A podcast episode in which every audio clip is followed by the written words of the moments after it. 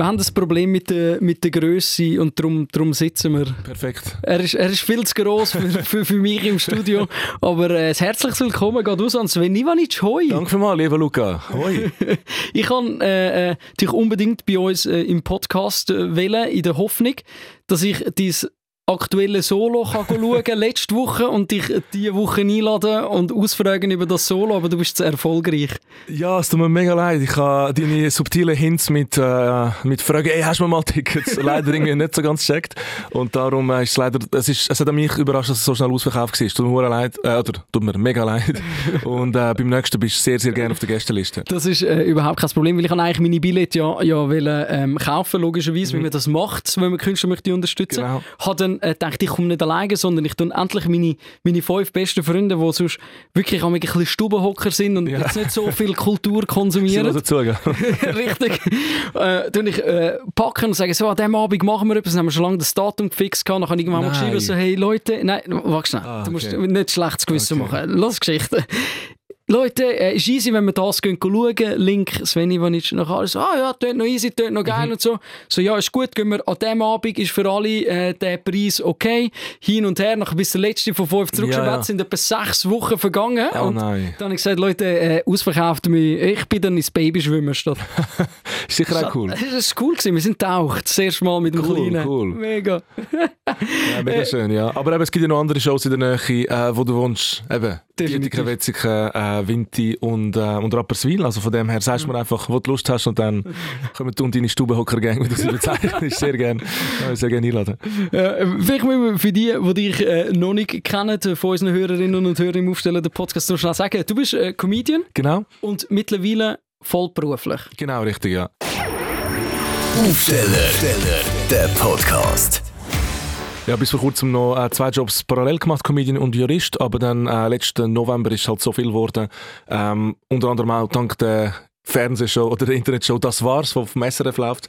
Ähm, dass es dass, ja, einfach beides nicht mehr machbar war und dann habe ich halt gedacht, komm, ich probiere es mal. Es ist schon auch ein krasser Schritt, oder? Weil ähm, du nicht äh, irgendein, was soll ich sagen, es sind alle Jobs mhm. wichtig, aber du hast studiert jahrelang, ja. zum Jurist werden. Absolut. Und dann bist du Jurist geworden und hast gedacht, hm, ich mache jetzt das nicht mehr, ich mache Comedy. Ja, ja, es ist ähm, sehr, also sicher ähm, ein ungewöhnlicher Weg, wenn man es so hört, aber schlussendlich für einen Comedian oder für jemanden, der so einen Job hat, der keine Ausbildung dazu hast, ist halt doch wieder ein, ein normaler Weg. Also mhm. jeder Comedian hat ja vorher irgendetwas gemacht, ähm, irgendeinen anderen Weg gehabt. Und von dem her, ähm, wenn ich mich ein bisschen vergleiche mit den anderen Kolleginnen und Kollegen, die das machen, ist es eigentlich ziemlich normal. Auch, dass mein Weg mega lang ist mit dem Studium. Mhm. Und, ähm, aber äh, im Moment bereue ich nichts. Im Moment äh, ist alles super, ja. Das, das, ist ja schon mal das Richtige, weil ich glaube, es war schon, noch, es war ein Prozess für dich, um, um den Entscheid zu fällen, weil...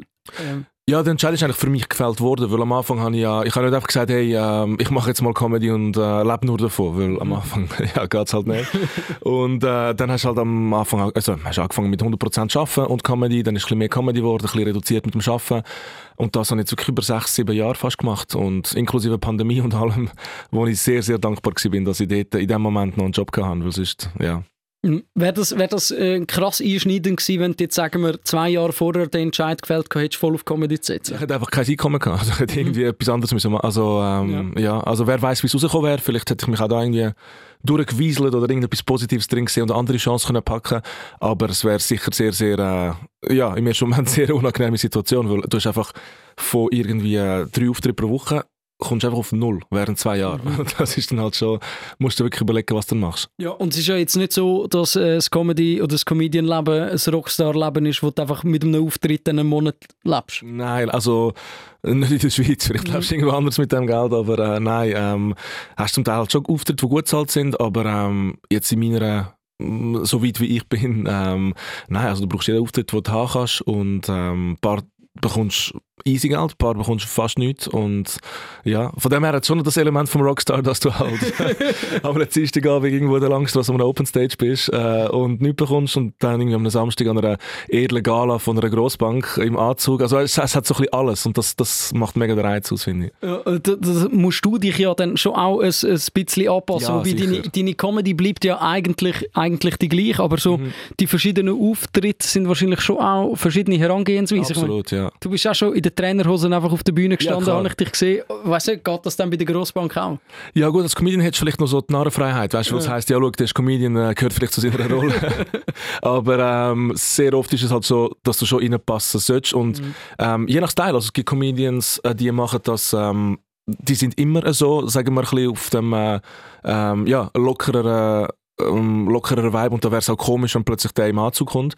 Und bei mir ist es so ein bisschen, dass ich Vielleicht auch durch den juristischen Hintergrund, dass die Leute nicht überrascht sind, wenn ich in einem äh, Anzug auftauche, weil es halt doch auch ein, bisschen ein Element ist von mir. Also ich habe das Gefühl, ich fühle mich wohl im Anzug mit Krawatte und kann meine Comedy dann voll so durchziehen, wie sie immer ist. Mhm. Fühle mich aber auch wohl mit ähm, Adiletten und Trainer und T-Shirt ähm, und kann es dann auch durchziehen. Also, ja. Aber ich passe mich schon immer natürlich an den Ort an, wo ich bin zeige immer ein bisschen andere Facetten, aber es bin schlussendlich in beiden Fällen ich. Eben, weil das ist auch etwas, wo, wo deine Comedy, glaube ausmacht, oder? Die, die zwei Welten, wo du, wo du so ein bisschen erlebt hast. Zum einen äh, haben wir sehr viele Gemeinsamkeiten, was Migrantenkinder genau. angeht, oder? Sekundos, äh, die klassischen, die halt äh, einfach auch mal ja. ein bisschen anders aufgewachsen sind, als man das äh, vielleicht gewöhnt ist. Zum anderen hast du Jus studiert, hast äh, als Jurist praktiziert, kommen wir nachher drauf, aber ich wollte dich zuerst noch fragen, du hast gesagt, die Entscheidung voll von Comedy zu leben ist für dich gefällt worden. Ja, ja. Wo, wo hast du das gemerkt?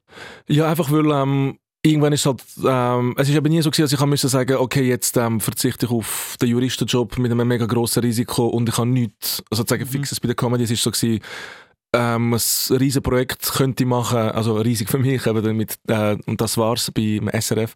Ähm, ein Projekt, das halt zwei Tage in Anspruch nimmt mindestens und wie soll ich sagen, das ist so, auf das habe ich eigentlich hingeschafft. Also, mhm. ähm, auf, auf, ich habe gehofft, dass das irgendwann mal passiert, dass, du, ähm, dass ich sagen kann, okay, das ist ein fixer Auftrag, der immer wieder kommt und etwas mega Kreatives, etwas, was mir liegt. Und dann ist sozusagen ein No-Brainer, wie man sagt. Also in dem Sinn ist die Entscheidung für mich gefällt worden. Mhm. Es ist nie so gewesen, ja, ich mache ein riesen, also es ist immer noch ein grosses Risiko und du weißt nie, wie lange die Show weitergeht. Aber ähm, es ist nicht so gewesen, eben, ich sage jetzt Ciao, Use und Comedy ist einfach so ein eine Lehre. Weißt, ich probier's mal. Ja, und dann äh, hoffe ich mal, dass Aufträge reinkommen. In dem Sinn ist ja. Das Risiko habe ich jetzt nicht gehabt. Wobei man eben sieht, dass es einen Monat super laufen kann und einen Monat hast du noch wieder halt nicht. Und äh, das gehört halt dazu. Ja, das ist schon eben von dem, von dem fixen Einkommen weg zu, zu es geht auf und mhm. dann machst du vielleicht einen, einen mega Monat oder, mit ein paar genau. Firmenaufträgen, mit, mit dem fixen, äh, das war's beim SRF und dann machst du wieder mal wahrscheinlich drei Monate vielleicht weniger, wenn genau, du ein neues genau. Programm musst schreiben musst. Absolut, ja. Du musst halt, äh, beim neuen Programm habe ich ja gesehen, muss man einfach, die, es gibt keine Abkürzung in dem Sinn, ähm, ich kann nicht einfach als Zeug nehmen und neu verpacken, obwohl ich es schamlos probiert habe. die Leute merken es, die, die zulassen. Und du musst dir halt einfach die Zeit nehmen, zum Ansitzen und das Zeug schreiben und dann eben an Open Stages gehen und also Open Stages für die, die, ähm, die vielleicht noch nicht so in der Comedy-Welt äh, unterwegs sind, das sind einfach offene Bühnen und die, ähm, da kann sich jeder anmelden, so habe ich auch angefangen mit Comedy. Ähm, fragst einfach, hey, Jungs, Mädchen, darf ich schnell vorbeikommen, darf ich fünf Minuten auf der Bühne haben und dann äh, probierst du einfach das neue Zeug und, und so entsteht neues Material, weil von dem Zeug, was du schreibst, ist noch lange nicht alles gut das, was gut ist, kannst du weiter bearbeiten und so weiter. Und ähm, das ist halt ein mega langer Prozess, wo kein Geld siehst. Das ist ja. einfach Entstehungsgeschichte. Aber wenn du dort halt gutes Zeug hast, dann kannst du das halt immer und immer wieder verwenden für dieses Programm. Und am Schluss entsteht so ein Programm in mühseliger Arbeit. Eben, es ist nicht so einfach, wie es dann amig tönt. Aber du bist jetzt ja wenigstens schon an einem Punkt in deiner Karriere, wo du am Open, Open Stage kannst sagen, ich komme vorbei ja. und dann noch so pro forma ein ist okay hinten anhängst, oder? ja, nein, so viel Selbstbewusstsein habe ich immer noch nicht. Also ich glaube, ja. es könnte aufgehen, aber ich frage immer noch, hey, äh, nur wenn es okay ist für alle und es ist gar nicht wieder und äh, weißt Ja, aber eben, das ist ja, das ist ja dann vielleicht auch äh, die falsche Scheu oder äh, wo du, wo du hast, vielleicht auch als, als Comedian, weil du sagst eben, du bist seit sechs Jahren mehr oder ja, weniger in der Comedy. Du hast äh, letzte Woche äh, Premiere gespielt in einem ausverkauften Plaza Club. Ja. Also ich meine, da ist ja wahrscheinlich jede Open Stage froh, wenn du, wenn du kommst. Ja gut, aber ähm, also danke vielmals für das Kompliment. es ist, äh, ähm, ich hoffe, niemand von dieser WhatsApp-Gruppe gehört das Interview, sonst äh, haben sie noch das Gefühl, ich bin mega eingebildet. Aber äh, weißt du, an den Open Stages, da, kommt, ähm, da kommen mega viel gestandene Comedians. Mhm. Also da bin ich noch lange nicht der, der äh, irgendwie am weitesten ist. Und ähm, ja, also ich würde jetzt niemals jemandem den Platz wegnehmen oder so. Also weißt, mhm. ähm, von dem her, das ist das Schöne in der Comedy-Szene, alle sind mega bescheiden äh, und alle, weil alle halt so ein bisschen den gleichen Lifestyle haben. Also ja. einen Tag bist du der Größte, am anderen Tag ähm, lacht niemand über deine Witze und du hast keine Ahnung, wie, eben, was nachher reinkommt, diesen Monat und so weiter. Also darum äh, ist es eine mega interessante irgendwie Gruppe zum drin sein und ähm, da drängt sich eigentlich nie irgendjemand auf. Aber mhm. es schmeichelt mir natürlich schon, wenn jemand sagt, oh, mega cool, dass du kommst, aber es passiert nicht so häufig. wie ist der Unterschied zu, wo du angefangen hast, deine, quasi dir deine ersten Auftritte hast müssen verschaffen? Ähm, jetzt ist halt so, also ein grosser Wendepunkt war, wo ich ähm, ein Management bekommen habe. Also ganz mhm. am Anfang bist halt du verantwortlich für alles. Also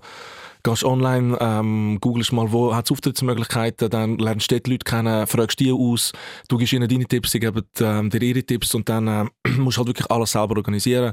Falls es dann so weit ist und du irgendwann mal Geld siehst, selber Rechnung schreiben, schauen, dass das reinkommt, äh, dich an, also all den Bürokram musst du halt, mhm. musst halt machen. Und ähm, der, wirklich ein Punkt, wo sich etwas ändert, ist, wenn du das Management hast und dann kommen eben plötzlich Aufträge zu dir, über das Management halt, und nicht mehr du, und du musst keine, mhm. sagen wir, Zeit mehr äh, aufwenden, um, um das selber reinholen, was mega, mega erleichternd ist. Ähm, es werden mehr Aufträge, besser bezahlte Aufträge und das Ganze wird ein bisschen professioneller. Und ähm, das ist ein mega Unterschied. Und ähm, je länger es dann geht, desto, ja, desto mh, mm, sagen wir, bessere Aufträge kommen rein. Aber irgendwie, was heißt schon ein guter Auftrag? Also, du weißt halt nie, bis du es nicht machst. Mhm. Und äh, das ist halt immer das Element, wo ich, wo ich halt geil finde am Ganzen. Ja. Es kann mega geil tönen auf Papier, aber nachher wird es ein mega schwerer Auftritt. Es kann mega gut, äh, und umgekehrt. Äh, es kann mega schlecht tönen, nachher wird es mega cool. Ja, es ist ja, ja, oft einmal so, dass die Auftritte, die dich vielleicht am Anfang so ein bisschen skeptisch hinterlassen, dass die irgendwie können wahnsinnig toll werden, oder? Mega, mega. Oder auch mega viel daraus lernen. Also ich kann... Äh, Ganz am Anfang habe ich ja, ey, du musst sagen, wenn ich schnell rede, ich habe ja. viel Kaffee gehabt. Darum, äh. ist gut, bei Spotify kann man langsamer, ich weiss, man kann schneller laufen, aber ich weiss nicht, ob man kann langsamer laufen kann. Es wäre geil, wenn die Funktion nachher Sven-Funktion, du, so... Seit der Sven Ivanic im genau. Podcast war, äh, läuft er auf 0,75% äh, von... Haben sich die Jungs in Schweden etwas überlegt von Spotify. Nein, ähm, ja, äh, schwierige Auftritte bringen sich halt einfach also weißt, ich, ich habe angefangen und habe gemeint, hey, ich mache jetzt voll einen auf, keine Ahnung, äh, Bill Burr oder Dave Chappelle von der Schweiz. Einfach nur Stand-up und, mhm. äh, und edgy, weißt und so urban und so. Und dann habe ich gemerkt, es gibt genau drei Bühnen, wo du das machen kannst.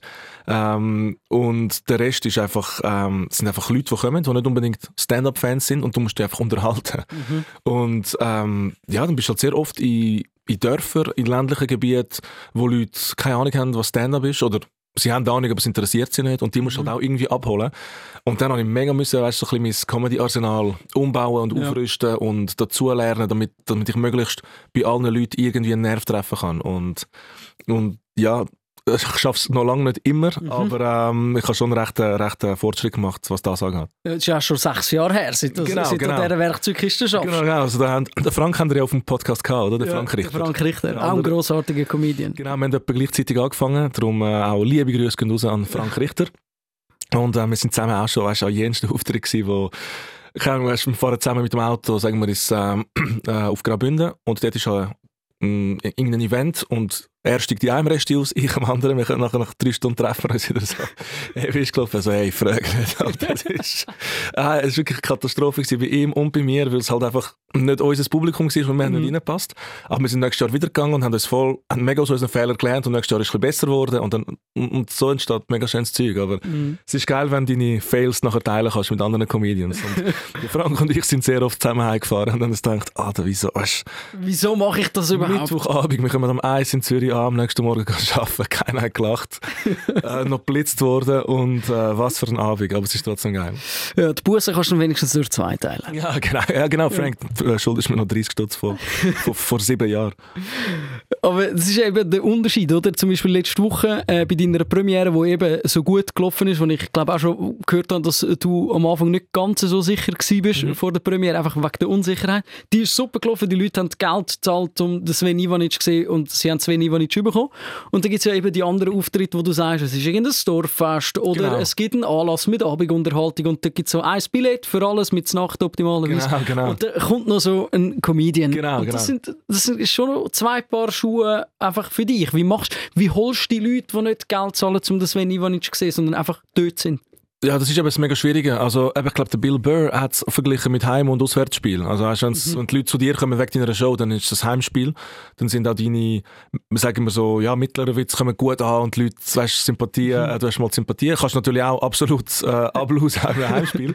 aber ähm, eben beim anderen ist halt, ich probiere mega schnell einen, ähm, ja, so eine Beziehung aufzubauen zum Publikum. Ich glaube, jeder Comedian oder jede Comedian hat so ein bisschen ihren Style, aber bei mir ist es so, dass ich rauskomme und sofort mit den Leuten rede, ähm, auf viele Leute einzeln eingehen und dann gerade zwei, drei Jokes sozusagen raushauen, die schnell gehen, damit sie ein bisschen sehen, okay, ähm, der weiß grob, was er macht. Weißt, so, er ist ein bisschen sympathisch, äh, selbstironisch, bezieht uns alle mit ein ähm, und, und dann funktioniert es. Manchmal. Manchmal funktioniert es überhaupt nicht. Und das macht es halt aus, weil, ähm, also ja, meistens geht es gut auf, aber das ist halt auch irgendwie das Geile dran. Also ich fühle mich ab und zu wie ein, ähm, so ein, wie ein Stierkämpfer, weißt du, so, und das Publikum ist so ein wilder Stier irgendwie und du, du rennst raus und probierst das irgendwie zu bändigen oder einfach mitzureiten oder so und, ähm, und das, das, macht, das macht eben den Reiz am Ganzen aus. Weil wenn du jedes Mal wüsstest, ja easy, es ist immer das Gleiche, dann schlussendlich ist es auch nicht geil. Und das Publikum feiert genau die Witze, die spontan sind und mit dem Publikum entstehen, feiern sie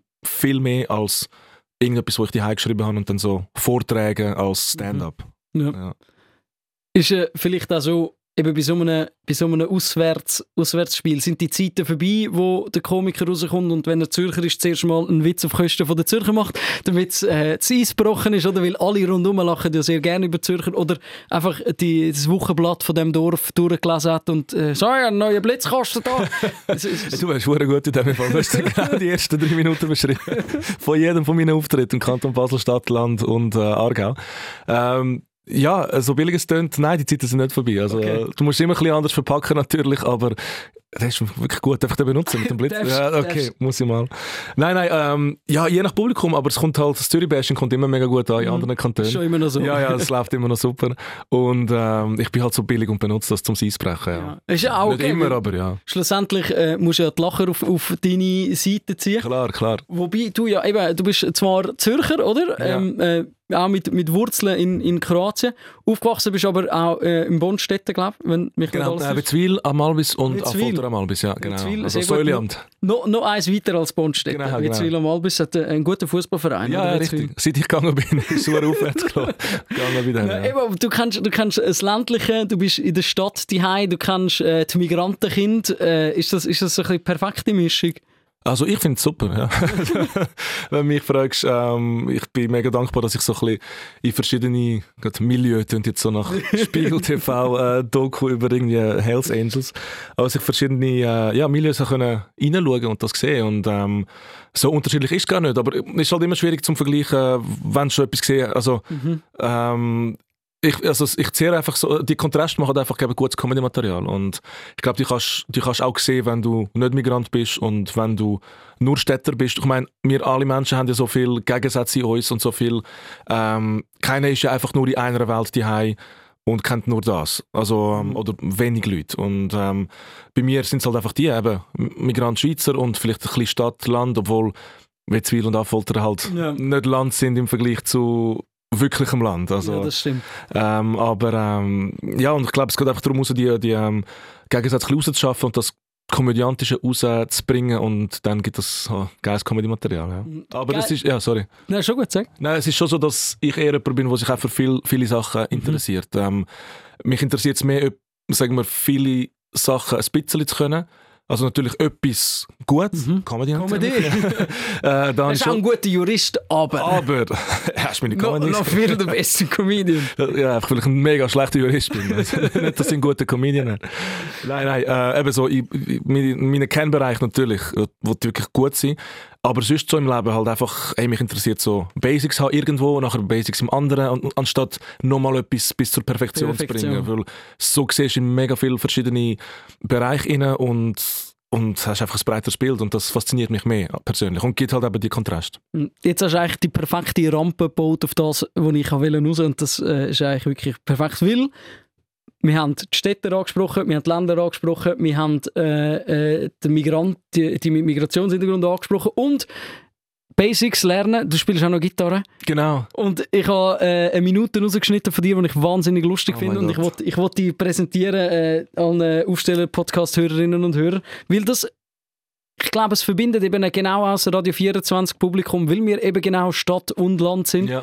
Und angefangen hat es mit mega vielen Italos, die gelesen haben, äh, wo Radio 24 noch von Pizzo Gropera äh, ah. gesendet hat. Und darum äh, hören wir schnell in im Sven Ivanic seine äh, Gitarrenkünste, wo er über das Grümpi singt. Und ein Grümpelturnier, egal wo es ist, das kann Wetzwil am Albis sein, das kann Altstädte sein, das kann Gümligen sein, es gibt immer die gleichen Charaktere und die beschreibe ich ganz kurz. Und wir machen den Anfang mit dem Dragan. Junioren war der Dragan Topscorer. Er ist leider beim Geburtsdatum aber nicht ganz ehrlich. Ich glaube, er hätte können merken, er ist älter als zwölf Jahre. Der Dragan hat einen Vollbart und besitzt zwei Shisha-Bars. Es hat aber auch Platz für romantische Momente. Die Katrin lacht der Rudi an, wo sie seit der Schulzeit kennt. Doch plötzlich wird er umgehauen, der Rudi schreit nur an. Der Urs hat immer Kopfnussgas, ist der Katrin ihre Mann. Und Laura freut sich auf die Party nach dem Fußballteil und der Ekrem ebenfalls, weil er findet Laura schon noch schön. Klar, dass alle an der Party spitz und besoffen sind, darum gibt's neun Monate später sogenannte Grümpi-Kind. Danke was, Damen und Herren! Wie viel Wetzwil Grümpi hast du gebraucht, bis du äh, diesen Song dazu geschrieben hast? Es sind einige drin gewesen. Also angefangen bei Affolter am Albis, nach über Wetzwil und äh, ich weiß auch nicht, es sind, ähm, ja, ich, ich hoffe, ich kann so den Grumpy Spirit da können, können einbauen, weil, äh, ja, also in diesen, in diesen wenigen Sätzen ist für mich das, was Grumpy ausmacht. Mhm, es ist ja nicht nur Grumpy, sondern es ist eigentlich Querschnitt von der Gesellschaft, oder? Genau, Am genau. Grümpelturnier. Ja, genau, weil im Grumpy treffen sich halt wieder alle und, äh, oder einfach auch allgemein Fußballverein. so, gibt so viel her, hey. Ich glaube, du könntest, äh, ähm, ja, wirklich ein Doku drehen oder irgendwie, es ist eine Serie. Ähm, oder ein Comedy-Programm. Oder ein Comedy-Programm, ja. Und ähm, ja, eben, du triffst halt, treffen sich irgendwie Leute, ähm, eben, sagen wir, ähm, Jungs mit Migrationshintergrund treffen auf den pflichtbewussten Trainer, die ähm, von so das richtige Schweizerdeutsch reden und, mhm. und zusammen probieren, irgendetwas zu erreichen und das ist herzig. Also du merkst, wie so die zwei Welten ähm, so aufeinandertreffen und es ist zum Teil einfach einfach lustig. Ja. Und dann merkst du, dass es vielleicht gar nicht so verschieden ist, oder? Obwohl, Nein, ja. obwohl irgendwie, es ist ja diametral unterschiedlich zum Teil, die mhm. Erziehung oder das, das, was du vielleicht erlebt hast in der Kindheit. Ja. Ich sage schon, die Autofahrten in die Ferien könnten, ja, könnten in Schweizer Verhältnis und in, in, in Sekundenverhältnis nicht verschiedener sein. Genau. Aber trotzdem trifft man sich ja dann wieder auf dem gleichen Pausenplatz, Grümpi. Genau, genau, ja. Ist das etwas, was dich auch so ein bisschen ausmacht, als, als, als Sven und als äh, Comedian? Ähm, also was meinst du jetzt so ein bisschen, dass ähm, von verschiedenen, ähm, das verschiedenen Einflüssen? Oder? Genau, das Zehren von verschiedenen Einflüssen, weil du hast ja eben beides, beides kennengelernt. Ja, absolut. Zwangsmäßig. Ja, eh, also ähm, bewusst oder unbewusst und äh, ich habe mich dann halt ähm, also weißt du, in der Jugend, ich weiß nicht, wie das bei dir war, hast du manchmal das Gefühl gehabt, sagen wir als, ähm, als Bub mit Migrationshintergrund, im Vergleich zu den Leuten, die wirklich in diesem Land sind, also vielleicht bei dir als mhm. Italiener, hey, äh, bin ich italienisch genug ähm, und bei mir war immer gewesen, bin ich balkanisch genug und hast halt immer mega sein, bis du dann einfach mal gecheckt hast, hey, es ist voll okay, wenn du auch die andere Seite sozusagen zulässt und äh, die schweizerische Einfluss zu, aufnimmst und auch mega stolz auf die bist und das gibt dann am Schluss, ähm, ja, so ein bisschen, macht am Schluss meinen Charakter aus, weil ähm, ich finde weder das eine noch das andere besser oder schlechter, sondern mhm. beides macht mich aus und beides macht auch uns alle aus, die da sind, ob die das wollen oder nicht. Ja, Aber wir sind, wir sind ähm, ähm, Produ also das Produkt von verschiedenen Einflüssen und das ist ja schön und gut und ja.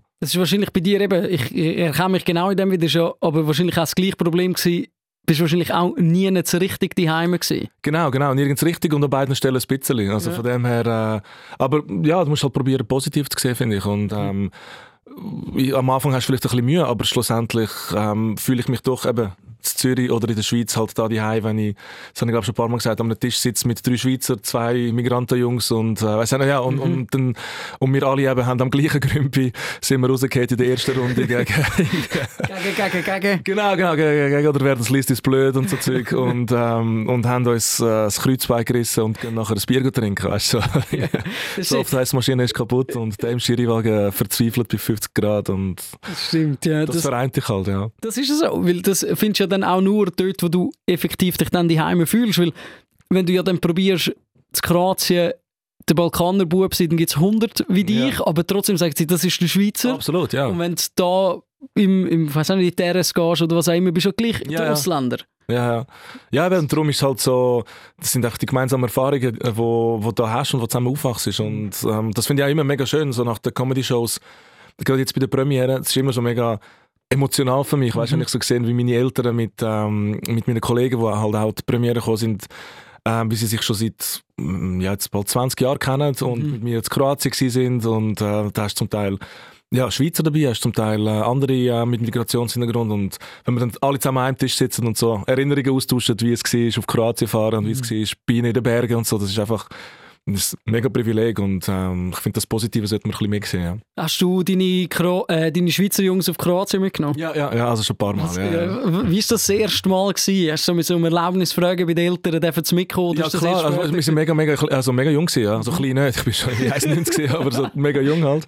Und dann hast du halt müssen, ja, ähm, glaub, ähm, es müsstest du ja heute noch, wenn mit anderen Eltern irgendwo ins Ausland gehst, dass so eine Be also Bewilligung, einfach so ein Zettel hast, was draufsteht. Und ähm, das ist, die Leute reagieren ganz anders. Also gewisse sind mega geflasht gewesen, so, äh, zum Beispiel ich bin aus Zagreb und das ist jetzt man stellt sich den Balkan glaube anders vor als die Stadt Zagreb, weil die ist sehr von Österreich-Ungarn geprägt und sieht eigentlich aus wie Zürich in ja, noch mehr Balkaner. Nein, einfach, äh, es sieht sehr, sehr westlich aus und ähm, viele Orte oder viele Orte sind auch ähm, italienisch prägt, also Dubrovnik oder ähm, Das ist ja sehr nah an den Grenzen. Oder? Genau, genau, es sind alles so venezianische Städte gewesen und, und viele st- stellen sich Kroatien halt irgendwie ganz anders vor und ich stelle es zum Teil auch ganz anders dar, zum, damit, der, äh, damit der Joke aufgeht. Dann hast du das ländliche Kroatien, wo halt eher so ist, wie man sich, wie man sich den Balkan vorstellt.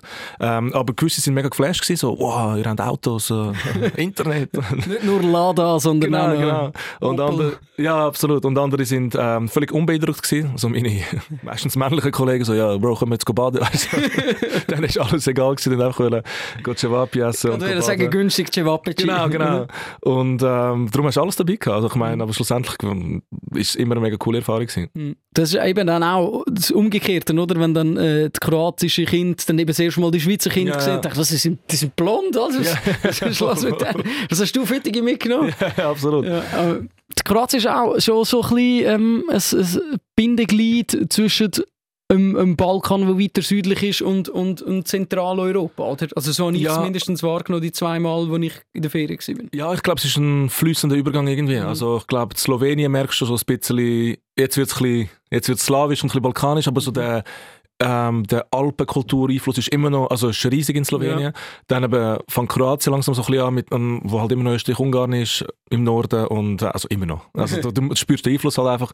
Dann gehst du mehr Richtung Süden, wo es dann halt anfängt, eben, die Natur wird anders, die Musik wird anders, das Essen wird leicht anders.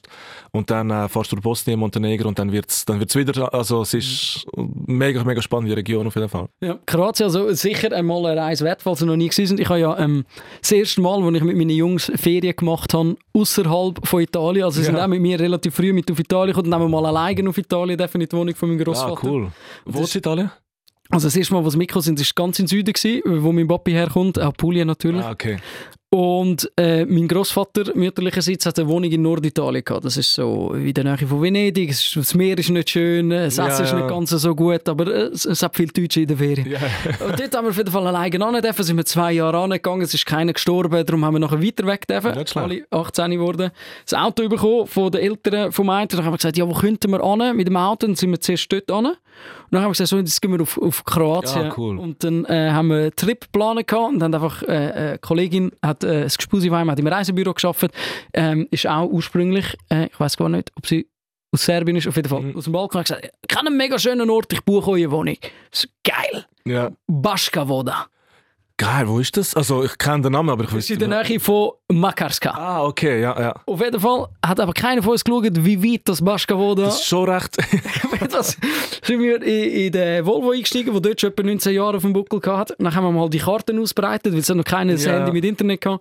Dann haben wir geschaut, hey, da aber müssen wir, okay, es ist verdammt weit, scheiße, wir fahren los. Und dann sind wir losgefahren, haben immer wieder auf die Karte geschaut. Und irgendwann haben wir uns müssen entscheiden, es hat so eine gestrichelte Linie gehabt, wo das Autobahntunnel ist. Aber das Problem ist, der Autobahntunnel ist noch nicht fertig gebaut gewesen. Der ist, glaube ich, erst seit 10 Jahren fertig oder so. Und dann sind wir einfach die Küsten entlang 18 Stunden lang auf äh, das Baschkavoda gefahren. Aber es war super. Gewesen. So geil. Ja. Aber die Autobahn dem Fall noch nicht ganz fertig. He? Äh, Der Autobahntunnel nicht, wo die zwei Stück, die wir wollen fahren, ist, äh, ist noch nicht verbunden gewesen. Aber es ist mega schön gewesen. Wir haben dafür einen Teil von Kroatien gesehen, wo wahrscheinlich die anderen Touristen Ja, genau, gesehen nicht gesehen hätten. Ah, cool, cool. Aber hat es dir gefallen in dem Fall Hey, insgesamt? nein, super. Wir sind nachher nochmal zurück äh, auf Kroatien, aber dort sind wir äh, auf äh, Zrče Beach. Ja, okay. Und wie war das? Gewesen? Das ist auch interessant. gewesen. Für, für die, die es nicht wissen, Zrče Beach ist äh, wie Ibiza, einfach in günstig Genau. und für jüngeres Publikum. Also es ist wirklich, also ja, sagen wir so, äh, Makarska war schöner. Gewesen. Okay, okay. Ich bin noch nie der gewesen. Also ich kenne mega viele Schweizer, die Kroatien besser kennen als ich, weil ich so weißt, immer an die gleichen drei Orte hingehe. Äh, Natürlich, wo du wo du Verwandtschaft Ja, hast. genau. Oder ein Häuschen oder sonst irgendetwas. Und, äh, aber cool in dem Fall. Äh, freut nein. mich sehr, dass es dir gefallen hat. Es ist, es ist wirklich, es sind super tolle Ferien gewesen, obwohl es sind ähm, auf ein, äh, natürlich, äh, sind wir dort am Strand entlang gelaufen, dann hat es verschiedene Verkäufer gehabt Ja. und dann hat so gesagt, so, Jungs, äh, habt ihr Lust auf ein Partyboot? Und das sind, sind, Ah, nicht, so, ja. sind nicht so Partyferien gewesen, weil einfach, wir sind nicht gegangen zum Party machen, wir gefunden, so einen Tag, so richtig Ja, schön. ja. So, hey Jungs, Vorher gerade eine Sechsergruppe aus Schweden. Schwedinnen haben, haben gebucht und wir- natürlich so, oh, hey, ja! Also so nüchtern betrachtet am Montagmorgen aus dem Studio hätte ich, da- also hätte ich gesagt, Alter, was machst du? Aber wäre ich an dem Strand gewesen mit dir in der Gruppe, wäre wahrscheinlich genau gleich drin gehabt. Haben wir für den nächsten Tag gebucht, am gleichen Tag, wie die Schwedinnen das gebucht haben. Ja. Die Schwedinnen, was es sicher gibt, ja. Wir sind dort, gewesen, die Schwedinnen nicht. Komisch. Ja, aber es war ein, echt ein schöner Ausflug. Gewesen. Wir haben, ähm, haben dann so eine Inselreise gemacht und ähm, wo wir so weggefahren sind, ist so, so westliche Popmusik gelaufen oder so mega laut. Wir haben uns dann schon gefragt, was die verschiedenen Familien mit Kleinkindern so machen auf dem Partyboot. Aber nachher ist die Musik gewechselt worden, dann hat es äh, kroatische Volksmusik gegeben, ist Ja. auch schön gewesen. Und natürlich der Kapitän vom Schiff höchstpersönlich ist äh, um Viertel ab acht Uhr morgens zu uns gekommen, hat uns äh, einen Raki Ah, angeboten schön. damit wir auch gut können in den Tag starten können. Wenigstens authentisch, ja. ja, auf jeden Fall die Rückfahrt vom Boot haben wir verpasst. Nein, Ja. wirklich. Wir sind dann mit irgendeinem anderen Boot zurückgefahren, wo wir uns dann draufgeschlichen haben. Ist der Schwedinnen-Ratio besser gewesen dort? Nein, ist auch nicht, ist auch nicht gut gewesen. Dann sind wir so an den Tisch angeguckt. Und dachte so, jetzt bleiben wir einfach da. Das merkt schon niemand, dass wir kein Billett haben für das Boot, sondern für das andere.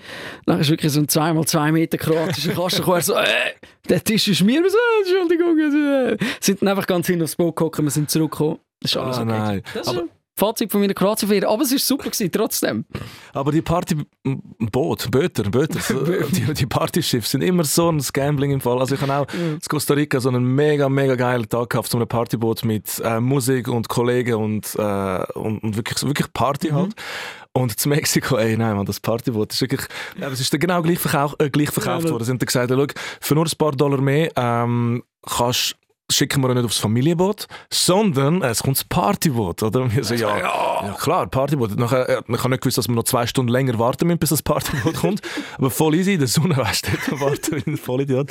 Dann kommt das Partyboot und da hast auch irgendwie einfach, ja, vier Bärli mit die 50 gehabt. Und ich und meine zwei Kollegen. und das Party am Partyboot war, dass einfach die Musik uh, auftreten worden ist. Und alle 15 Minuten der Captain irgendetwas geschrauen hat ins Megafon. Und das war dann die Party. gewesen. Also Auch eine schöne Party. ja, und beim Zurückfahren nach einem völlig äh, enttäuschenden Partyerlebnis, ähm, wo von den Hafen zurückfahrst, hat er dich wirklich gezwungen zum Aufstehen und klatschen, damit alle im Hafen sehen, was für ein Partyboot das war. Und du bist einfach mit Sonnenbrand erniedrigt am Klatschen gewesen. Wirklich, ich habe mich wirklich gefühlt wie, ein, wie so ein Affe, weißt du, jetzt im Zirkus tanzen muss. Aber du hast die Rückfahrt wenigstens Ich habe die verwünscht. Rückfahrt verwünscht, ja, weil äh, die Party nicht sehr wild war. Eben gesagt, das sind die Erfahrungen, äh, die man macht. Wie sind bei dir die Autofahrten aber amig geprägt gewesen? Es war mega unterschiedlich. Gewesen. Ähm, als Kind, ja, äh, ich glaube, du, du machst ganze, wie soll ich sagen, das ganze Spektrum an Gefühlen, wo ein Mensch hat, machst du durch an dieser Fahrt. Weißt, von absoluter Euphorie, weil dich mega freust, dass es losgeht, bis zu äh, Langweilen, wo wo man nicht mal beschreiben, also weißt du, wo, ich weiß nicht, man das heute noch oft hat im Alltag. Du langweilst dich so hart äh, und, und Du denkst weißt so, wirklich nicht mehr, was machen. ja, wirklich nicht mehr was machen. Du hast alle Spiele durchgespielt. Du hast alles, irgendwie, äh, deine drei CDs, die du mitgenommen hast in dieser Zeit, äh, hast durchgelost. Und du bist erst irgendwie in noch nicht mal Venedig. Weißt du, ist noch zwischen Milano und Venedig und denkst, ah, das geht noch so lang. Und dann wird es wieder cool, dann hörst du wieder Sound, freust dich auf deine Focaccia, die du im Autogrill kaufst, äh, nicht weißt, wo du anstehen musst und äh, auf Italienisch angeschrien wirst, aber auf eine nette Art. Also es ist alles dabei. Ich habe es eigentlich immer cool gefunden und ähm, jetzt bin ich auch letztes Mal runtergefahren mit den Eltern im Auto. Wir sind mhm. recht schnell gewesen, also ähm, recht schnell. Ohne, ohne Stau und so haben wir nur neun Stunden gehabt. Mhm. Und es war auch mega schön gewesen, mit, weißt, du mit den Eltern ja. Sich können austauschen Ich habe mich wieder gefühlt wie ein Siebenjähriger, weil ich hinten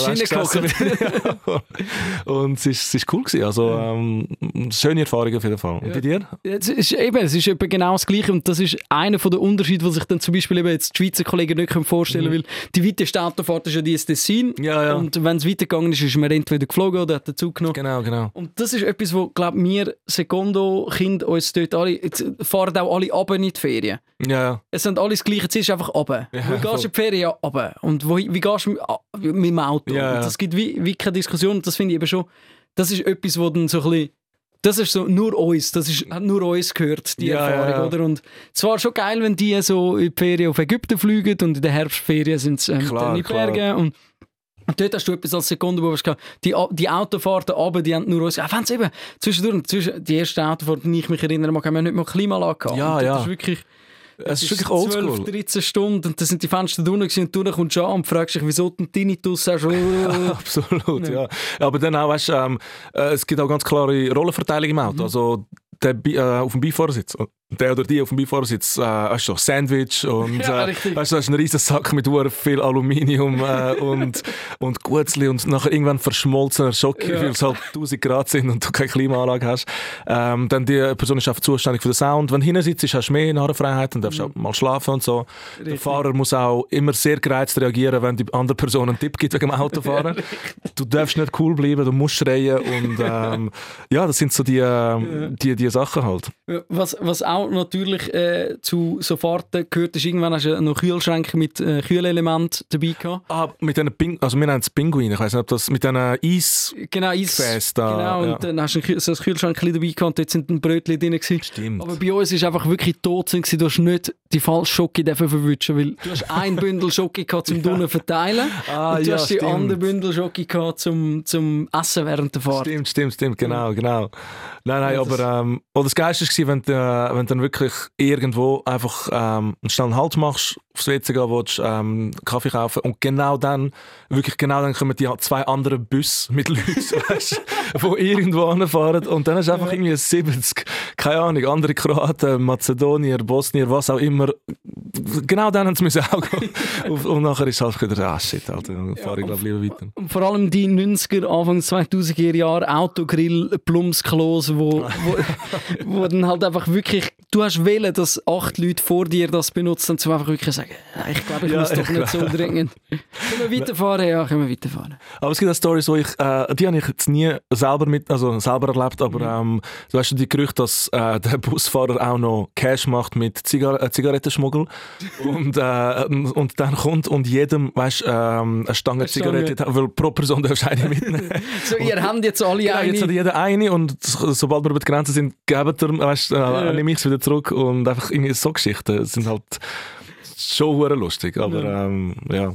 Ja, und dann fragst du dich auch nicht, also gewisse auch Italos fragen sich dann, wieso nehmen sie mich immer raus? Ja, ja, so, ja, genau, so ja, dein Auto, deine Skiwerfer zündet irgendwo im Himmel, du hast ihnen so viel zu viel geladen, das siehst von Augen und du fragst dich echt, wieso sie dich mit den tönten Scheiben rausnehmen. Wir haben das auch gefragt, wieso uns drei Jungs Mitte 20 im Toyota Corolla Jahrgang 92 ohne slowenische Vignette, wieso, wieso haben sie uns rausgenommen in Slowenien? Nein. Aber das ist schon auch ähm, so, die, die Grenzübergänge sind schon auch immer noch ein bisschen etwas von, aus, aus früherer Zeit. Oder so habe ich es zumindest miterlebt, als ich in die Ferien gegangen bin. Es ist schon einfach, es, es ist etwas, das bleibt. Die Grenzübergänge ja. sind immer einfach noch nicht cool und offen und entspannt. Aber es hat auch etwas mega Faszinierendes, findest du nicht? Ja. Also ich finde so der ich weiß, weißt du, so, schon als Kind, du gehst jetzt von einem Land in ein anderes mhm. Land irgendwie und dort steht ein zwar sehr gelangweilt, aber trotzdem mhm. so ein Mensch in Uniform und mit einer Waffe, weißt, ich habe das irgendwie mega, ja. mega faszinierend und spannend gefunden. Und auch der Grenzübergang von der Schweiz auf Italien, ähm, dort beim, ähm, äh, wie heißt der? Chiasso. Ja, genau, ja. Bei Chiasso, dort, wo so den Berg rauffährst mhm. und nachher bist du, gehst du durch das Tunnel. Ich finde das mega geil. Du bist wirklich so ein bisschen von einer Welt in die andere und es sieht fast so ein bisschen James Bond-haftig aus, wenn dann, äh, dann siehst. Ja, ja, ich finde das, find das noch cool. Also jetzt ist es cool, wenn du nachher vier Stunden anstehst, um die Erfahrung zu machen, ist weniger cool. Es ist dafür aber auch der Ort, wo automatisch auch die Verkehrsregeln gehen. Also, genau. Es ist ab dort. Ist, ja, aber da steht 60. Schau, es ist nur 60, wenn du stehst. Sonst ist es einfach fahren und macht anderen Platz. Es ist so, ja, es, es, es ist schon ein gut gemeinter Tipp, das Schild. Das ist kein Befehl. So. Es wäre cool, wenn du 60 fährst. Wenn nicht, ist auch voll okay. Ja, sicher. Und es kommt auch sicher kein Bus. Wobei mittlerweile ja. kommt die ein oder andere Bus aus Italien auch in die Schweiz. So stimmt ja. ja. Mhm. ja. Das sind äh, unsere, unsere Sekondo-Geschichten. Es tut mir leid, falls wir jetzt irgendjemanden ausgeschlossen haben, der äh, das nicht erlebt hat. Und wir hoffen, ihr habt trotzdem schöne Geschichten. Ich könnte jederzeit hinter dem Hauptbahnhof Zürich hat's den Busbahnhof und da kann man für sehr wenig Geld eine sehr lange Reise buchen. in einem Bus und man hat die, äh, die wichtigsten Erfahrungen innerhalb von Richtig. einer Woche nachgeholt. Es kann sein, dass auch die ein oder andere Kuh oder Geiss oder, oder Stand-Up-Comedian, der keinen Auftritt hat, auch im gleichen Bus sitzt. Richtig. Das ist dann, wenn er in die Ferien will, obwohl er keinen Auftritt hat. genau. äh, nein, das sind die schönen Erfahrungen, wo halt äh, äh, so als Sekondo und so, oder eben früher, wenn mit den Kollegen halt das erste Mal irgendwo in die Ferien gegangen bist, äh, sich äh, ja, ansammeln. Wo sind deine allerersten äh, also Ferien mit Kollegen oder mit den Eltern? Ist das ist das, das, das gewesen? ist das. Ah, okay, also ja. ist nicht Kroatien, sondern eben die zwei Jahre vorher in, in Norditalien. Mm, okay, wo, ah, wo niemand gestorben ist. Wo niemand gestorben ja, ist, richtig. Das ist, das ist wirklich... Wir haben ähm, sehr lange bitte gebettelt, dass wir das machen weil auch nur einer von uns 18 war. Okay, ja. Und bei mir war es doch eher strikt, gewesen, was so Sachen ja. angeht. Und dann auch trotzdem, ich bin ja der einzige Ausländer gewesen, quasi alles mhm. andere sind Schweizer gewesen, und von dem her ist das, ist das, dann, ist das dann gegangen und wir haben im Fall auch erstaunlich wenig, eben, ich meine, wir nicht gesoffen oder ja, so. Ja. Obwohl, äh, man hätte ja eigentlich können, wir sind ja ganz alleine gewesen. Ja. Wir, haben, wir hatten so zum, zum Nacht, nach dem Nacht so ein Bier getrunken, aber es ist, es ist nie irgendwie eskaliert und ich glaube, das ist der Grund, wieso wir nachher auf Kroatien ja, cool. Und dann ist es anders. Dann sind wir zum Beispiel auf ein Partyboot. Ich weiß nicht, ob ich dir die Geschichte schon erzählt habe. Ah, die berühmte Party. Oh, hat so viel Schweden im Fall auf dem Richtig. Wie war das bei dir? Gewesen? Ähm, die allererste Ferien, die ich wirklich mit zwei Kollegen ähm, alleine hatte, wir sind im Fall, glaube ich, auch noch nicht 18, etwa 17, glaube ich, mhm. auf ähm, Budva in Montenegro. so der Partyort in Montenegro.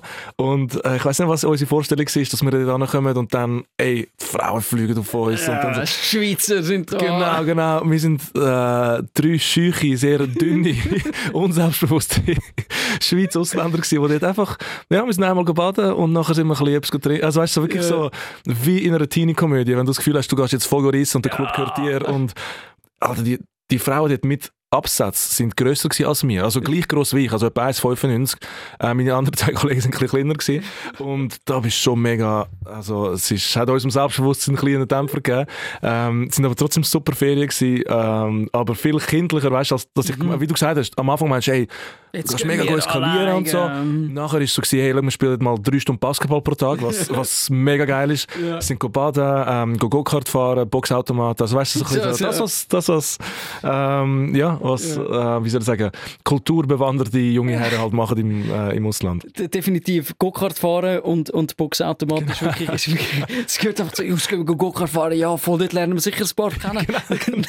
Nein, weil kein Teenie, Schrägstrich, junge, erwachsene Frau wird auf einer Go-Kart-Bahn aufgerissen. Ich glaube, das hat es wirklich noch nie gegeben. Nein, hast du gedacht so, wow, der fährt mega schnell. Ja. Und er bremst auch war, wollte ich. Ja, ja und, und, beim Boxautomat ist es auch so, Boxautomat ist auch so dass äh, beim einen äh, ein Kollege reingeschlagen und hat gesehen, dass unter, also der Boden vom Boxautomat so morsches Holz ist und das Loch dahinter ist. Und er schlägt drin und steht in das Loch hinein. Das ist eine Erinnerung, die ich, die ich niemals vergessen werde. Weil, ähm, er ist auch vom Erdboden verschwunden kurz, nachdem er einen sehr mäßigen Score gehabt hat von irgendwie ja. 300 oder so. Und, ähm, aber es ist cool, also es ist eine mega geile Erfahrung gewesen und ähm, ich freue mich auf viele weitere äh, Was so nie mehr wird geben. Genau, genau. Ja. ja. wobei, aber vielleicht ist das auch noch ein bisschen, wie soll man sagen, das, bringt auch noch ein bisschen Wissen mit, weil es gibt ja immer noch junge Männer, die das Gefühl haben, das funktioniert in Zürich mit Boxautomaten und, und Autorunden fahren. Ich habe in einer Premiere im Plaza einen Boxautomat aufgestellt. Darum, äh, ja. genau aus dem Grund. Das war die Idee vom Tim, äh, meinem, meinem Manager. Der Manager, äh, eben, der, der die Aufträge reinholt. Genau, nein, mein, mein Bruder sozusagen jetzt, also ja, ein guter Kollege geworden mittlerweile, also seit zwei Tagen bis dann. nein. Grüße gehen aus an Tim. Auf jeden Fall ähm, haben wir gedacht, komm, machen wir es doch noch ein bisschen spezieller und hast wirklich reinkommen und äh, im Boxautomat mhm. deine Männlichkeit beweisen, deine äh, toxische. Und rundum sind alle hübsche Frauen gestanden. Am oh, Arsch oh mein Gott, bitte trink etwas mit mir. Ja. so fest das Schaumstoffding hineingeschlagen. Wow. ja, was ist ja eh bei dir äh, die Premiere äh, oder ganz allgemein äh, deine Shows, sie sind ja eben sind ein Mix aus, aus, verschiedenen, aus verschiedenen Kulturen. Das Programm heißt ja Stilbruch. Mhm.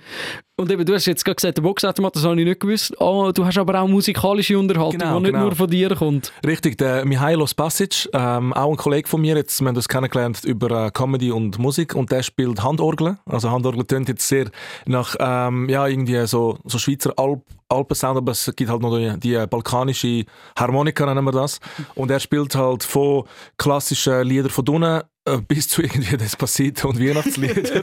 also er macht das schon mal den ersten Stilbruch und die Idee war, dass wenn du reinlaufst und die Show noch nicht angefangen hat, dann läuft er umeinander und macht schon mal so, so Grundstimmung. Und mhm. dann komme ich und mache mein Zeug, wieder so einen kleinen Stilbruch. Dann gibt es noch einen Support-Act, wo jetzt der Philipp Wiederkehr war, ähm, wo mega wieder einen anderen Style drin hat. Ähm, jetzt in Basel wird es der Joso sein, der Joso Britza, auch Comedian ähm, mit welchem ich auch noch einen Podcast habe, «Da und Dunne», falls ihr Lust habt zum Reinhören. Genau, da haben wir wieder «Da und Dunne». Genau, genau. Und also das heisst, es gibt mega viele verschiedene Elemente und es ist nicht nur Stand-Up-Comedy auf der Bühne, sondern die Show fängt eigentlich eben an, sobald du reinlaufst, du hörst ein bisschen die Musik, kannst ein bisschen Geld rein tun äh, oder auf die Stirn kleben und ähm, die ganze Show einfach geniessen, in der Pause spielt er weiter ja. und das Ganze auf dich einfach wirken lassen. Ja, siehst, das, das ist eine Symbiose und da haben wir eigentlich einen ja. wunderschönen, wunderschönen äh, Weg zurückgefunden aus unseren Balkanferien äh, in, genau. in die äh, Aktualität Zeit, weil letztes Mal im Podcast war ja der Dominik Wittmer. Gewesen. Der mhm. Dominik hat mit mir äh, bis vor zwei Monaten eben den Aufsteller moderiert, ist jetzt ähm, Schauspieler, also er hat vorher ah, schon geschauspielert. Cool. Ähm, als Laie ist er, ähm, hat er ein Engagement in einem Stück bekommen, das er jetzt spielt im Theater am Hechtplatz. Das heißt «Vier werden Eltern», falls ihr Lust ah, zum ja, Podcast gesehen, ja, ja. auch hören. Und dort hat er eben äh, eine ganz bestimmte Szene und äh, ich würde ihr sehr gerne dementsprechend äh, die Aufstellerfrage äh, stellen. Gerne wo eben dementsprechend jetzt vom Tommy kommt an dich. Radio 24 Aufstellerfrage. Hoi du, schön bist du auch da. ich hoffe, du hast eine gute Stunde mit dem Luca. Ich habe es total lässig gefunden. Du, kurze Frage. Unter welchen Umständen würdest du dich nackt ausziehen auf der Bühne? Sven? Ja, die Frage, wenn nicht. Also, du hast mich solo nicht gesehen, aber es gibt einen sehr langen Part, wo genau das passiert. Nein, ähm, ich würde mich, glaube ja, wenn niemand im Publikum sitzt und es ein dunkler Raum ist, also ich würde mich nicht unbedingt nackt auf der Bühne zeigen. Da muss relativ viel passieren. Ja, also ich glaube, ähm, der Joke müsste so gut, also weißt, äh, mhm. gut, sag niemals nie. Ähm, ich glaube, wenn das passiert, dann nicht, weil ich das Gefühl habe, dass äh, mein Adonis-Körper jetzt irgendjemand sehen müsste, weißt, in so einem, äh, in so einem ähm, sinnlichen Sinn, damit ich irgendjemanden betöre, sondern es müsste mir einfach, einfach so so etwas Dämliches sein, weißt du, mhm. und, und Leute im Publikum sitzen, die das ähm, auf einer Meta-Ebene so daneben finden, dass es wieder lustig ist, dass es dann vielleicht passieren könnte. Also weißt du, es müsste wirklich so schlecht sein, so dämlich und so legendär lustig, damit man noch jahrelang darüber redet, dann würde ich es vielleicht machen. Ja. Aber, äh, aber eben aus einem sehr selbstironischen Aspekt und nicht, weil ich eben das Gefühl habe, hey, hast du mal meine, meine Schenkel gesehen? dann, wenn vielleicht dein SRF-Engagement ausgelaufen ist, dann... Genau, genau.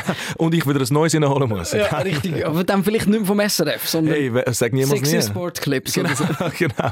Äh, das war die Aufstellerfrage vom Domi. Gute du hast jetzt Frage, noch... Dominik. Gute Frage. Ja, weil eben ihm passiert das, er hat das eigentlich auch nicht geplant, aber äh, in seinem Drehbuch steht steht jetzt halt einfach, er muss die eine Szene Blut spielen. Ähm, Ah, ich glaube nicht komplett, er darf sich ein Stück weit abdecken. Und ja, er hat das eben auch, auch, nicht für möglich gehalten und darum gefunden, er will das äh, vom nächsten Gast wissen. Äh, das ist übrigens noch der Auftrag an dich. Wir wissen nicht, wenn wir fertig sind. Momentan sind wir seit 47 Minuten ja, dran. Ja. Kann also schneller oder weniger schnell gehen, dass du am Schluss von dem Podcast auch noch eine Frage Eine Frage muss stellen. Okay, ja. Ich überlege mir es. Ja. Nicht mit Blut und mit Bühne, das ist glaube Okay, ich, schade, glaub, äh, das ist, glaub, die, die, die Vorgabe da dazu. Ähm, etwas, was ich auch noch äh, sehr spannend und toll finde an dir, abgesehen davon, dass wir eben all die Autofahrgeschichten teilen aus, unserer, aus unserer Jugend. Ich habe das bei mir festgestellt, ähm, wenn du dann in die Schule gehst, ich weiß nicht, wie es zu Witzwil war, aber wahrscheinlich nicht fest anders als ich bei Zürlichen in die Schule. Vielleicht noch einen kleinen höheren Ausländeranteil, aber du hast eben alles. Es kommen, es kommen Pakistanis mit, mit Inderinnen, mit Italos, mit äh, Serben und, und, und Albaner zusammen. Und ich habe immer das Gefühl gehabt, durch das, dass ich mit so vielen verschiedenen Kulturen in die Schule bin, habe ich ein recht gutes Konfliktverständnis gehabt. Das ist, glaube ich, etwas, was dir, wo dir auch noch relativ nahe liegt, oder? Du hast ja noch ein spezielles Engagement. Ah, ah, ich weiß was. Ah, du schlauer Fuchs, du. Absolut. Ähm, ja, also, äh, was mich irgendwie auch überrascht hat, ich bin jetzt auch ähm, in einer Schule für, ähm, für so ein UNICEF-Projekt, Sternenwoche heißt das, und da haben äh, Schülerinnen und Schüler äh, sich für das Projekt stark gemacht und ähm, Geld und Spenden gesammelt für, ähm, äh, für Madagaskar jetzt in diesem konkreten Fall. Und es war auch eine Schule, gewesen, wo halt wirklich alle möglichen ähm, Herkünfte aufeinander getroffen sind. Und ich habe es auch hure- oder sehr interessant gefunden, dass es ähm, so nebensächlich ist. Also es ist irgendwie mega wichtig. Ähm, jeder definiert sich ein Stück weit über das und wenn es dann aber irgendwie losgeht und man irgendetwas, also es ist dann allen egal und äh, alle kommen irgendwie gut miteinander aus oder wenn nicht, dann nicht aus dem Grund. Also sind, schlussendlich merkst du es, sind einfach kleine, herzige Menschen, die wo, wo irgendetwas machen wollen und der Rest ist ihnen eigentlich egal. Und ich glaube, das, auf was du anspielst, das Konfliktverständnis, ähm, ist vielleicht wegen dem Engagement für Be Nice, also die Anti-Mobbing-Organisation. Ähm, die machen ähm, wirklich eine mega mega gute Arbeit. Die äh, bringen ähm, Kinder bei, wie man sich wehrt, wenn man in die Mobbingfalle sozusagen tappt, wenn man fertig gemacht wird und den Alltag nicht mehr geniessen kann. Und ähm, sie coachen dich dann sozusagen online und geben dir das Werkzeug, damit du dich dann wehren kannst in diesem Moment. Und ähm, ich finde das etwas mega Wichtiges, weil ich finde, Mobbing kann wirklich das ganze Leben zerstören und ähm, so viel Positivität rausnehmen aus der ganzen Gesellschaft. Und wenn man es mit einfachen Mitteln schafft, also es braucht ja natürlich braucht es viel, sie machen super Arbeit, aber es ist etwas, was man ändern kann und in unserer Macht liegt. Und auch wenn man sieht, dass jemand gemobbt wird, dass man mal sagt, hey, beruhigt euch mal ein bisschen, hört mal ein bisschen auf und so weiter. Und darum habe ich mit denen, ähm, probiere ich immer ein bisschen zu promoten, also bi-nice.ch. Könnt doch mal googlen, wenn ihr jemanden kennt, der das vielleicht auch bräuchte, oder wenn ihr in einer Schule arbeitet, Schulpflege.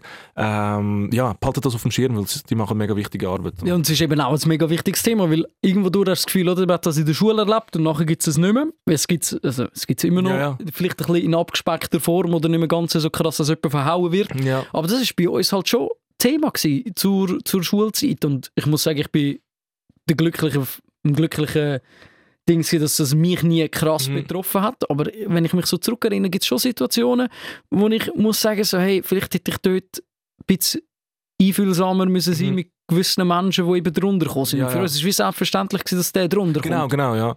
Ja, und das finde ich sollte ja nicht. Also, das heisst ja noch lange nicht, dass du keinen Witz machen solltest auf Kosten von deinen Kollegen und äh, dass es nicht einmal irgendwie ähm, Herd auf Herd äh, oder ähm, ja, kommt auf dem Schulhof. Das ist ja alles, finde ich, in einem gewissen Maß normal. Aber eben das systematische Fertigmachen und Absprechen vom Recht, dass der oder die nur mal etwas sagen darf, oder weißt du, oder irgendwie, das finde ich äh, geht zu weit. Und das macht dann wirklich jemanden mega kaputt. Und ich glaube, wir alle wenn man zurückdenkt, hätten in mega vielen Situationen mehr können machen. Aber dann jetzt, ja, also wie hart willst du jetzt zum neunjährigen, neunjährigen Selbst von dir sein? Also Ja. wichtig ist, dass man es ein bisschen registriert und ähm, auf dem Schirm hat und schaut, dass es nicht mehr, oder dass die zukünftigen Generationen das besser machen. Ja, und vor allem eben, dass man sich, dass man sich raushelfen kann. Weil ich habe das Gefühl, einerseits ist die Generation von heute, wenn ich sie so ein bisschen vergleiche, die, die ich gesehen und kenne, mit uns früher ist in vielen Themen einfühlsamer. Also weißt du, wo, wo gewisse Sachen wichtiger sind, wie eben zum Beispiel Herkunft oder ich meine, das hast eben früher auch Wörter gebraucht, die du jetzt heute in dem Ja, ja. Kontext wahrscheinlich nicht, mehr- nicht mehr würdest brauchen für, für jemanden, der irgendeine Herkunft hat. Auf der anderen Seite ist wahrscheinlich online äh, Mobbing und, und, und so Ja, ja. Cyber, wie sagen wir dem, Ausgrenzung, Ja. ist ja schon ein krasses Thema, wo ich froh bin, dass ich mich nicht muss damit auseinandersetzen Ja, weil Als ich wollte es mir gar nicht Jugendlicher. vorstellen. Ich meine, weißt du, in der Schule bist du ja heimgekommen, dann war es easy. Gewesen. Also easy, es war immer noch schlecht, gewesen, aber da kommst du heim, machst irgendwie, ähm, irgendeine App auf und wirst weiter fertig gemacht. Also das ist, ähm, wollte ich mir wirklich nicht vorstellen, wie schlimm sich das anfühlt. Und ja, ich glaube, eben, wenn die eine Person halt sagen wir, wenn du als äh, betroffen bist von Mobbing von Anfang an, dann zieht sich das wie ein Muster weiter und mhm. eben, es ist auch im Erwachsenenleben ein grosses Thema, finde ich. Also Mobbing am Arbeitsplatz. Ich habe bei einer Rechtsschutzversicherung geschafft und ich habe häufig Telefon bekommen mit ähm, ja, eben, systematischem Ausgrenzen, fertig machen, nicht anerkennen von guten Resultaten. Ähm, das, das zieht sich leider weiter und das ist so etwas Trauriges, weil es einfach so, un, wie soll ich sagen, es ist un, also, keine Ahnung, wenn es ein Erdbeben gibt, ja, Scheiße nicht gut, aber hey, wir haben nichts können machen, es ist passiert. Aber Mobbing ist so, es ist so vermeidbar, es ist so menschengemacht, dass das vielleicht auch das ist, mit dem Grund, wieso ich mich probiere, ein bisschen dagegen einzusetzen. Ja, aber es ist schon noch krass, dass das bei dir als Jurist auf dem Tisch gelandet ist. Ja, ja. Also es ist... Äh, hart. Das, eben, wenn du das Gefühl hast, ja, da bei uns im Geschäft sind ja alles erwachsene Menschen. Aber... Ja, ja aber erwachsen heißt halt noch lange nicht, dass du dich auch korrekt verhaltest. ja, oder, oder dass du dich auch wehren kannst, weil... Ähm, mega häufig, ich meine, du bist auch in einer verletzlichen Position als Arbeitnehmer und du brauchst den Job, du hast vielleicht eine Hypothek oder einen geleasten Mercedes, um in unserem Sekundokreis zu bleiben. Nein, ähm... Wie dann eher auf der... Nein, ist schlecht. Willst du rauslassen? Nein, ich sag's nicht.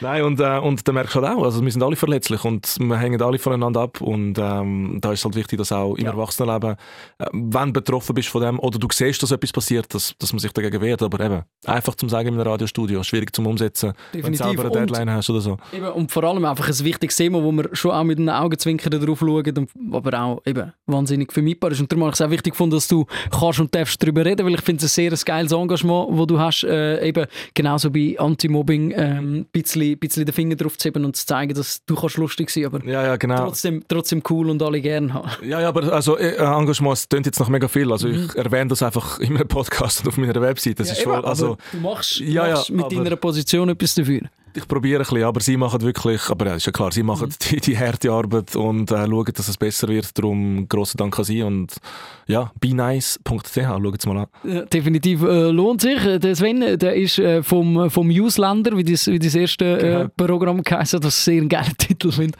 Ähm, vom Jurist äh, zum Comedian. Ich nehme mal an, deine Tage haben sich auch, auch ein bisschen verschoben, oder? So, so rein äh, mit dem, was du früher kannst, findest du wahrscheinlich irgendwie 9 to 5 im Büro ja, genau. sein und in der Nacht äh, im Kämmerli unter dem Lämpchen ja. Witz geschrieben und jetzt ist es vielleicht ein bisschen anders. Ja, also äh, nachtaktiv bin ich halt immer noch, weil äh, einfach im Comedy ist halt dann, wenn die anderen Leute frei haben und darum freie Wochenende hast du zum Teil auch gar nicht mehr. Also wenn es gut läuft, du musst dich sozusagen freuen, dass du keine freie Wochenende hast oder äh, halt du bist am Abend unterwegs und schreibst so den Tag durch und ähm, hat sich verändert, aber ein bisschen entspannt, weil eben mit einem, mit einem normalen Job plus noch Comedy machen, wo du wenig Schlaf bekommst und viel unterwegs bist, das ist schon sehr, hat schon mega zehrt irgendwie. Mhm. Stellst du einen Wecker? Äh, ja, doch. Zum heute pünktlich am 11 Uhr da sein, wirklich müssen. Ja, manchmal, es ist halt so ein bisschen ein unregelmäßiger mhm. Tagesablauf. Also, wenn du dann halt eine Show hast, irgendwo zwei Stunden entfernt von dir und kommst halt spät heim und dann, dann schlaf ich halt länger. Also, es ist mhm. einfach Logisch, so. Und, ja. Aber wenn du, wenn du keinen fixen Termin hast, sagen wir so, du hast jetzt frei und nimmst dir vor, äh, heute muss ich noch ein bisschen schreiben mhm. für, mein, für mein Solo oder was weiß ich. Hast du dann, hast dann so, äh, trotzdem stellst du einen Wecker, stehst auf, machst den Kaffee, hockst an den Schreibtisch, zwei Stunden nachher machst du Pause. Weil, Idealerweise, ja, ja, aber äh, realerweise also manchmal weißt noch, ähm, zum Teil habe ich so wie einen Marathon an, mhm.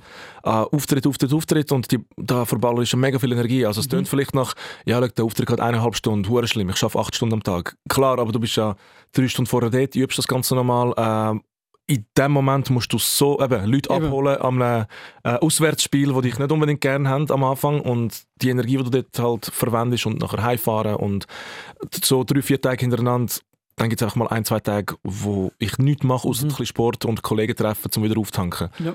Und irgendwoher müssen ja Punkt 1 die neuen Inputs für Witz kommen. Genau, genau, ja. du erzählst ja keinen Witz, sondern es sind Nummern. Ja. Ähm, aber zum anderen, wie ist das, wenn du eben, weil das ist ja, wenn du auftrittst, das ist ja so eine geballte Energie, die dort raus mhm. muss, wo ja nicht einfach ist, acht Stunden am PC, am PC hast du dort auch so eine, so eine Down-Phase, wenn du rauskommst, wo du wirklich merkst, so, jetzt geht alles weg und jetzt wirst mega müde oder ist das so ein konstantes High und du probierst immer wieder darauf raufzukommen? Also du wirst müde nachher, nachher das sicher, aber ähm, ich bin ähm, nachher nicht irgendwie emotional, weißt, traurig oder so, mhm. wie es vielleicht sonst noch manchmal hörst von Comedians, weißt, dass sie so, in einem Moment sind sie eben ähm, ein Held oder so, der beste Moment, mhm. was geht und nachher im Hotel, wenn du allein bist, dass dann traurig bist oder so. Mhm. Also ähm, so nicht, aber wenn du bist so auf Adrenalin halt, dass dann einfach irgendwann einfach nicht mehr kannst, dann bist du einfach müde und, und, und dann, kommt so wie, äh, wie ein Tief von der Energie her. Das ist, glaube ich, einfach absolut normal, ja. Mhm. Aber so rein emotional kenne ich es jetzt, also ich weiß, das ist für den Moment und im nächsten Moment bist du halt wieder ein ganz normaler Mensch. Wenn du vorher ein Problem hast, hast du die auch nachher. Wenn es dir vorher mega gut gegangen ist, geht es dir nachher voll easy. Also ja, ja ich glaube, das kommt aber ein bisschen mit der Erfahrung. Aber vielleicht das, was du noch ähm, gemeint hast mit dem Ansitzen und Schreiben, ähm, die Routine brauchst du schon auch. Also ähm, so unregelmäßig ist der Tagesablauf dann schon nicht. Also ich habe ähm, meine Methoden, wie ich probiere zu schreiben, ähm, neues Material zu generieren, eben Kaffee, ähm, ein bisschen spazieren, ein bisschen laut vor mich sagen. Also da ist schon recht eine definierte, definierte Art, wie ich es probiere zu machen. Ja. Mhm. Was funktioniert für dich gut, ohne dass jetzt komplett das Geheimnis verratest, aber dass die Leute vielleicht etwas mitnehmen können, wenn du musst kreativ sein Wie ja, funktioniert ich, das? Ich habe gar kein Geheimnis. Also es ist, ähm, es ist glaube einfach die Masse, die es ausmacht, wie in einem guten Muskelaufbau. Nein, ähm, je mehr ich schreibe oder je mehr du produzierst, desto, desto mehr hast du und, so mehr, also, und dann kannst du auch entsprechend mehr auswählen, oder? dann kommt auch einfach gut. Also mhm.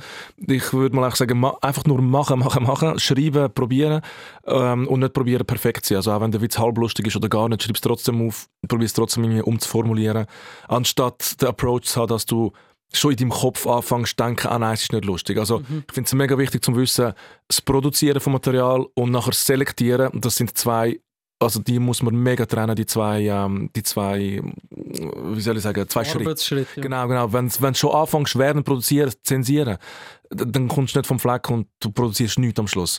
Schreib einfach eine halbe Stunde, wieder Pause, eine halbe Stunde, Pause. Und erst dann im zweiten Schritt schaust du, okay, das tue ich weiterentwickeln und, und weil sonst blockierst du dich selber. Das ist so ein bisschen das mhm. Wichtigste. Und ich habe, glaube von einem Experiment mal gelesen, die Quelle, keine Ahnung, wahrscheinlich Joe Rogan oder sonst irgendein dubioser Manosphere-Podcaster, wo ich voll tief drin bin. Nein, ähm, Nein, wahrscheinlich, äh, ich weiß nicht, irgendein YouTube-Video. Ob es stimmt, weiß ich nicht, aber mir gefällt die Analogie, dass sie mal ein, ein Experiment gemacht haben mit ähm, Schülern oder Studentinnen und Studenten, die ähm, fotografieren oder einfach müssen fotografieren. Der eine hat gesagt, ähm, ihr bekommt die beste Note, wenn ihr ein möglichst gutes Bild haben, also ein Bild und das muss gut sein. Und die andere Gruppe, dann ist gesagt worden, ihr bekommt eine gute Note, je mehr Bilder ihr einfach bringt. Also das heisst, ähm, wenn ihr 100 Bilder gemacht habt, bekommt ihr die Maximalnote. Und dann haben sie die beiden Gruppen verglichen und qualitativ die geilsten Bilder sind trotzdem bei denen gewesen, wo die 100 Bilder gemacht haben. Also das mhm. heisst, du musst eine Masse produzieren und aus dieser Masse wird auch qualitativ das Geilste rauskommen als im Vergleich zu dem, dass du dich nur auf etwas fixierst. Mhm. Das ist so ein bisschen... Also stundenlang ein, ein Sujet genau. quasi organisierst, um das perfekte Bild zu schiessen, dann ist gescheiter drauf los. Du wieder 100 gemacht und es wäre mhm. trotzdem das eine wäre besser geworden als das andere, was du perfekt ja. hast. Das ist schon noch spannend. Ja. Das, das lässt sich wahrscheinlich in ganz vielen Sachen vom, vom Leben ja, ja ich glaube, ja. ja. Wo, wo, wo du musst sagen, er hat einfach nicht schon also, sagen, nein, das ist eh nicht gut. Ja, ja, ich mach's eh nicht. Nein, ist schon gut. Aber ich muss halt immer schmunzeln, wenn ich so, so wissenschaftlich über das Ganze rede und schlussendlich sind meine Jokes zum Teil einfach der Pitchka Weber oder sonst irgendetwas so mega, mega basic-mäßiges und ja, ich so, ja weißt du, aber eine Studie und so, aber es ist halt so. Ja, aber es ist ja, es ist ja beides, oder? Weil ich glaube,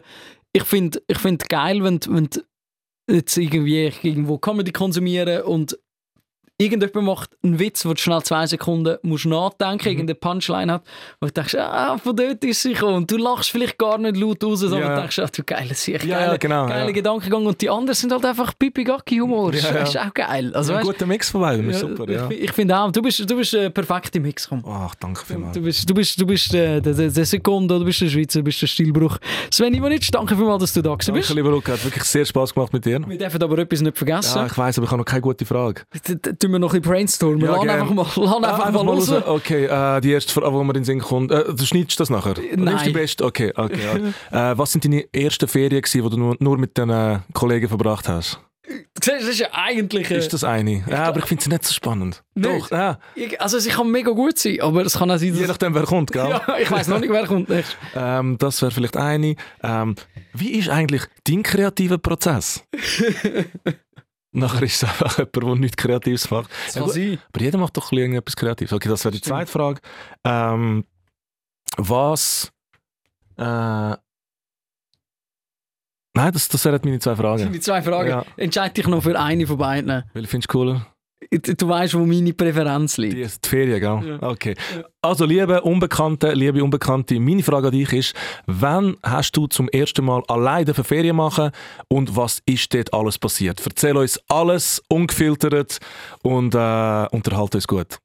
Weißt, jetzt müssen wir da noch hinten drin schnell, damit es schön tönt. Radio 24 Aufstellerfrage. Und das ist der Aufsteller der Podcast mit dem Sven Ivanic. Danke vielmals, Sven, nochmal, dass du da bist. Danke dir, lieber Luca, hat mega Spaß gemacht. Zeitplan ähm, wirklich freigeschaufelt hast. Du hast erst gerade Premiere gehabt mit dem Programm Stilbruch und das kommt noch in ganz viele Orte. Genau, können wir jetzt schauen. Nächste oder die Woche schon zu Basel. Dann ähm, haben wir noch ähm, Wetzikon, Winterthur, Luzern, Bern. Kommen vor allem auf Bern, haben mega wenig Tickets verkauft. äh, alles andere ist schon mal recht gut verkauft.